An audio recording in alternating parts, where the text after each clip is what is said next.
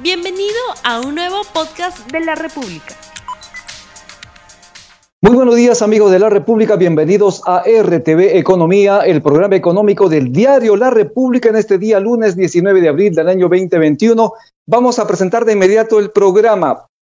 El miércoles pasado el ministro de Economía y Finanzas, Waldo Mendoza, anunció que su portafolio recomendó al Consejo de Ministros observar las autógrafas de ley aprobadas en el Congreso que permiten el retiro de los fondos de las AFP y el retiro de las CTS.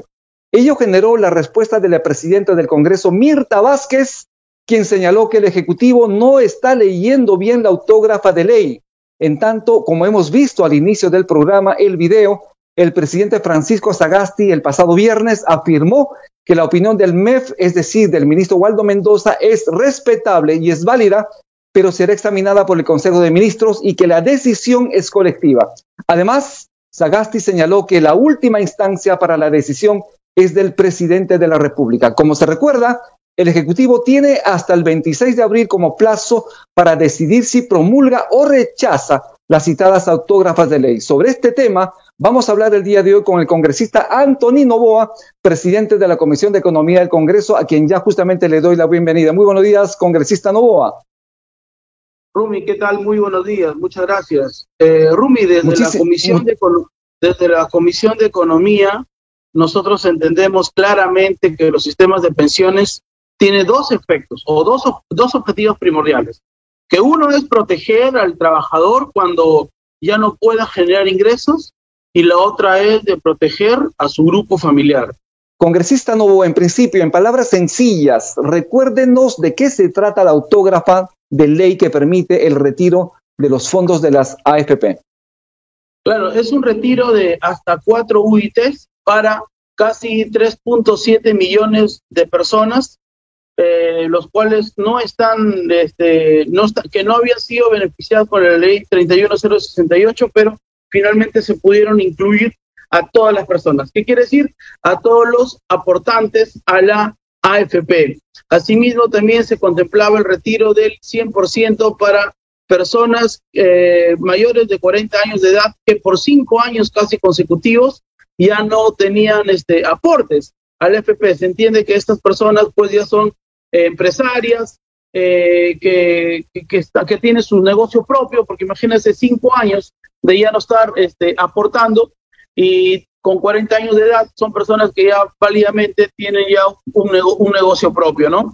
Y en realidad básicamente es el retiro de eh, hasta cuatro UITs para las 3.7 millones de personas y de que en su conjunto, ¿no? En su conjunto eh, cotizaba más o menos 36 mil eh, 36 mil millones de soles, un retiro de 36 mil millones de soles, pero como experiencia que se tiene con las anteriores leyes, con la ley 31017 y la ley 31068, es que retiran solamente casi hasta un 50 o 55%, ¿no?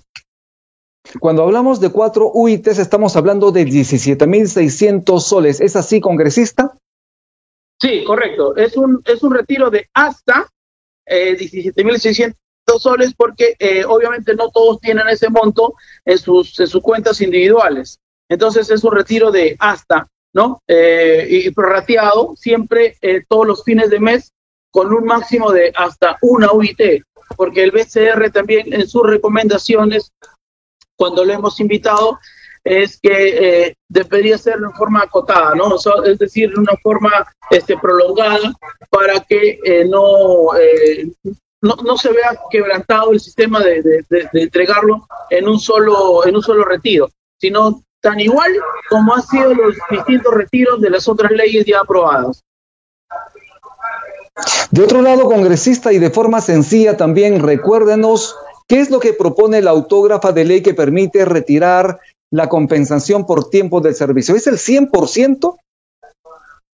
Sí, en realidad recordemos de que la en la Comisión de Economía hemos propuesto, hemos propuesto el retiro del 50%, pero finalmente lo que entró al, al, al Pleno del Congreso solamente fue, fue exonerado del dictamen de Economía y entró solamente el dictamen de la Comisión de Trabajo. En realidad en el CTS eh, la Comisión de Economía no, no, no, ha podido este, eh, expresarlo dentro, de la, dentro del pleno del Congreso porque fue exonerado de la comisión. Solamente la Comisión de Trabajo y la Comisión de Trabajo sí abarca el retiro de hasta el 100% de los eh, fondos de, de, CTS, ¿no? y nosotros, ¿por qué apostamos por el 50%? Porque justamente en la Comisión de Economía ya estábamos viendo el retiro de la AFP y tanta, tanto personas que están en, que tienen CTS y personas que tienen FP, quiere decir que están en empresas formales, ¿correcto? Entonces iba a ser eh, las, el mismo grupo de personas beneficiadas.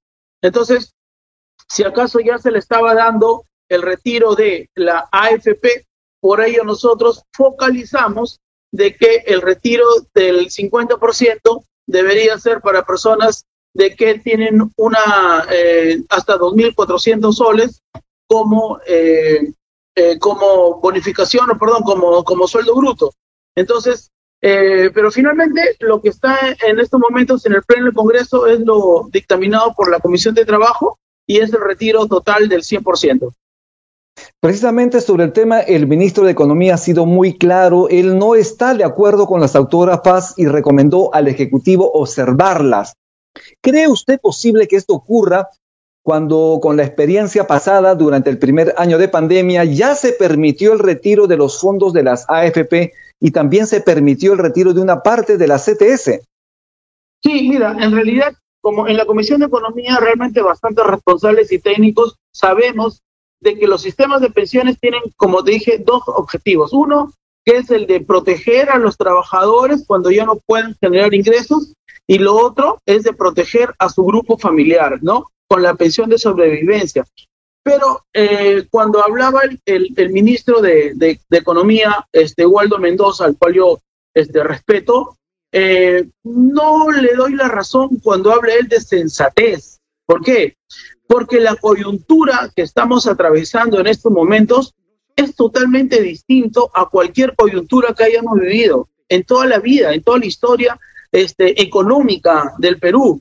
Es decir, eh, podemos, el, el, el, Poder Ejecutivo puede tener acciones o políticas de salud, pero recordemos de que si no tenemos salud, no tenemos economía. Si no tenemos buena economía, obviamente no vamos a tener buena salud.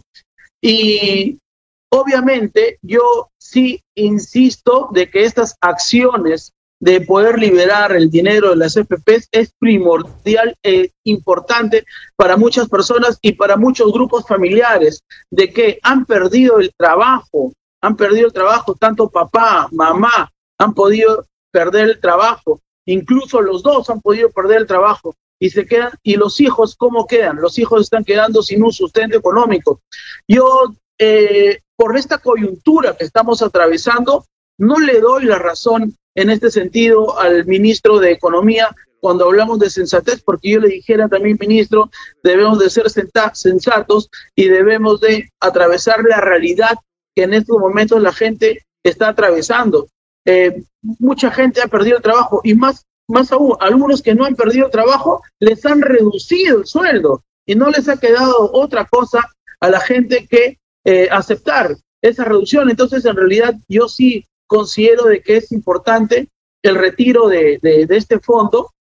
Y más aún, en una de las partes del ministro lo expresa y dice, deberían hacer las personas que están hundidas, dice, no todas. Entonces, así nos está dando la razón en parte y lo que él propone es focalizarlo. Bueno, hasta la fecha no hemos recibido las observaciones por parte este, del Ejecutivo. Espero eh, que lleguen lo más pronto porque la, el plazo se vence, me parece, el 26 de abril, para poder en la Comisión de Economía estudiarlas, analizarlas y poder llevar eh, al Pleno del Congreso un dictamen eh, importante, un dictamen este, consensuado entre todas las, entre todas las bancadas del, de la Comisión de Economía.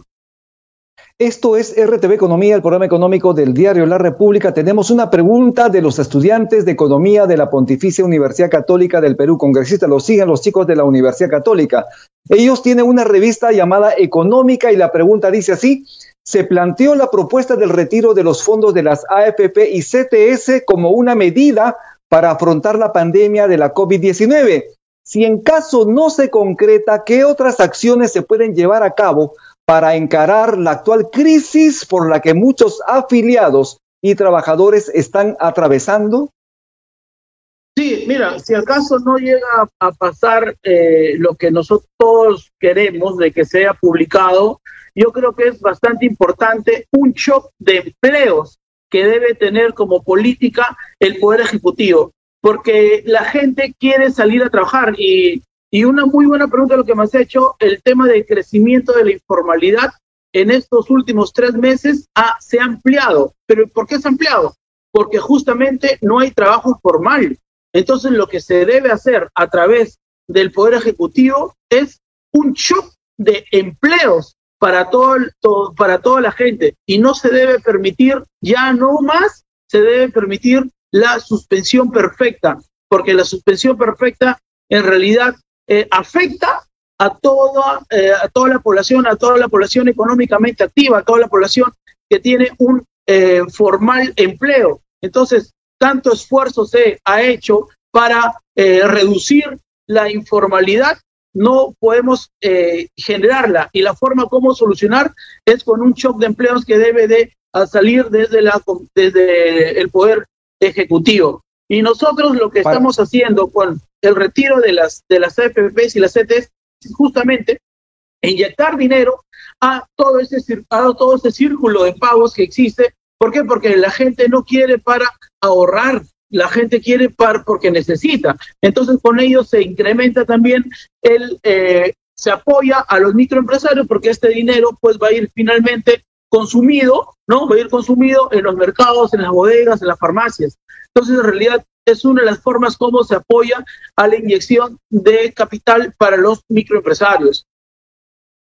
¿Cuál es el consenso en el Congreso? Usted ha conversado seguramente con sus compañeros, con sus colegas de bancada y de otras bancadas. Si el Ejecutivo observa esas autógrafas, ¿hay el tenor, la decisión, habría la decisión del Congreso de aprobarlas por insistencia?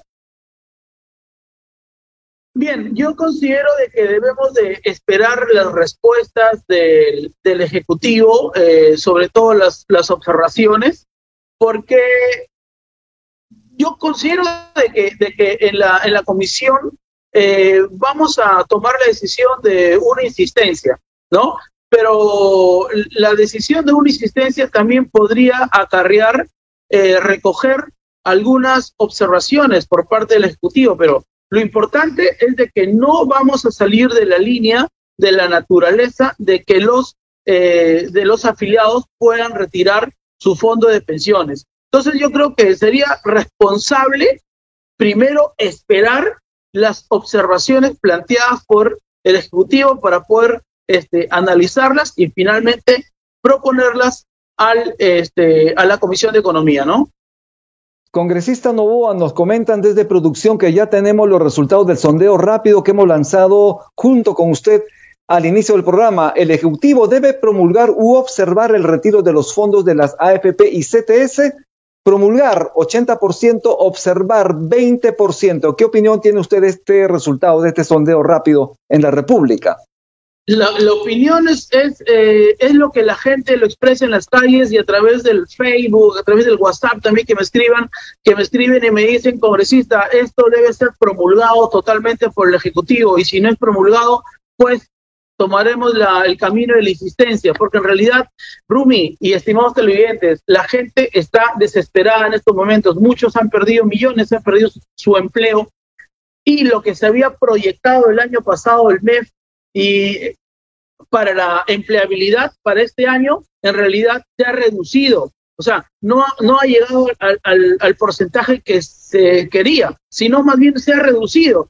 Entonces, no existe otra salida eh, estimado Rumi, de que le podamos dar a esa gente es su dinero. La coyuntura en estos momentos que se está atravesando es una muy buena eh, opción para poder entregarles el dinero que le corresponde. Y es más, estamos viendo y, la, y la experiencia nos, nos, nos, nos dice que solamente de lo proyectado, el 50-55% es lo que saca la población.